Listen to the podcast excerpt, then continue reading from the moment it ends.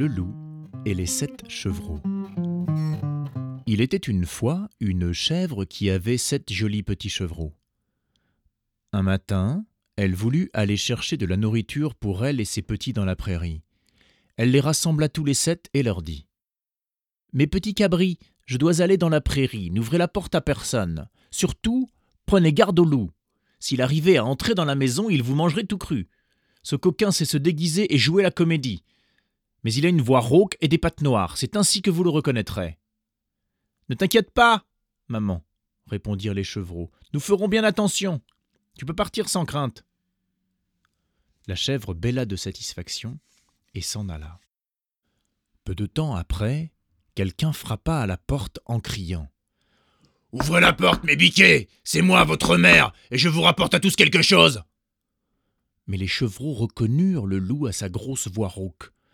Nous ne t'ouvrirons pas crièrent-ils. Tu n'es pas notre maman. Notre maman a une voix douce et agréable, et ta voix est rauque. Tu es le loup. Aussitôt, le loup partit acheter un gros morceau de craie pour adoucir sa voix. Il avala la craie et sa voix devint en effet plus douce. Il revint ensuite vers la petite maison, frappa à la porte et appela à nouveau. Ouvrez la porte, mes biquets, c'est moi, votre maman, et je vous rapporte à tous un petit quelque chose.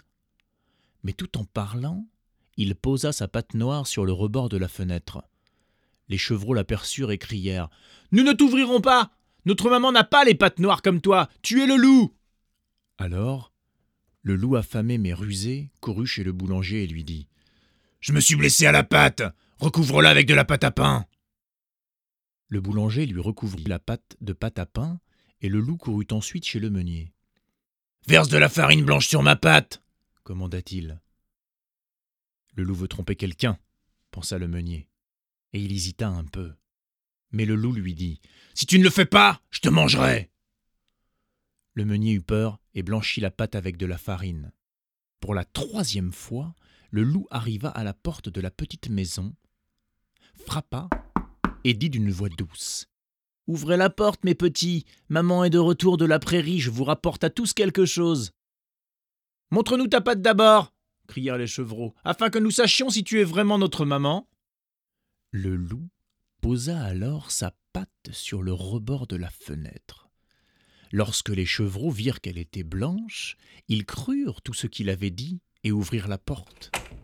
Mais c'est le loup qui entra.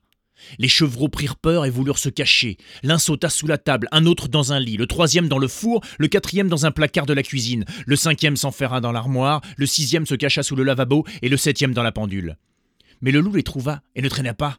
Il les avala tout rond, l'un après l'autre, sauf le plus jeune, qu'il ne trouva pas.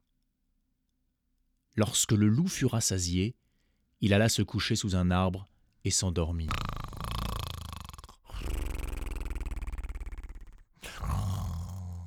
De temps après, la chèvre revint de la prairie. La porte était grande ouverte et un terrible spectacle l'attendait. La table, les chaises, les bancs étaient renversés. Le lavabo avait volé en éclats. La couverture et les oreillers du lit traînaient par terre. Elle chercha ses petits partout, mais elle ne les trouva pas. C'est seulement lorsqu'elle prononça le nom du plus jeune qu'une petite voix fluette se fit entendre. Je suis là, maman, dans la pendule. Elle l'aida à en sortir, et le chevreau lui raconta que le loup était venu et qu'il avait mangé tous les autres chevreaux. La pauvre chèvre éclata en sanglots. En pleurs, elle sortit de la petite maison et le petit la suivit. Dehors, le loup était allongé sous l'arbre et ronflait à en faire trembler les branches. La chèvre le regarda de près et observa que quelque chose bougeait et gigotait dans son gros ventre. Mes pauvres petits seraient-ils encore en vie? pensa-t-elle elle demanda au chevreau de courir à la maison chercher des ciseaux, une aiguille et du fil. La chèvre ouvrit le ventre du monstre, et aussitôt le premier chevreau sortit la tête. Elle continua, et les cinq autres en sortirent, l'un après l'autre, tous sains et saufs. Dans sa hâte, le loup glouton les avait avalés tout entiers. Quelle joie Les chevreaux se blottirent contre leur chère maman, puis ils se mirent à gambader et à cabrioler en tous sens. Mais la chèvre dit Allez, les enfants, apportez des pierres aussi grosses que possible. Nous allons les mettre dans le ventre de cette vilaine bête pendant qu'elle est encore couchée et endormie. Les sept chevreaux roulèrent des pierres et en remplirent le ventre du loup jusqu'à ce qu'il soit bien plein. La chèvre prit l'aiguille et le fil et recousit vite la peau du loup de sorte qu'il ne s'aperçut de rien et ne bougea même pas. Quand le loup se réveilla enfin, il se leva, et comme les pierres lui pesaient dans l'estomac, il eut très soif. Il voulut aller au puits pour boire, mais comme il se balançait en marchant, les pierres dans son ventre s'entrechoquèrent. Il gémit. Comme j'ai le ventre lourd J'ai l'impression d'avoir des pierres dans l'estomac à la place des chevreaux Il arriva au puits, se pencha pour boire, mais les lourdes pierres le firent basculer et l'entraînèrent au fond.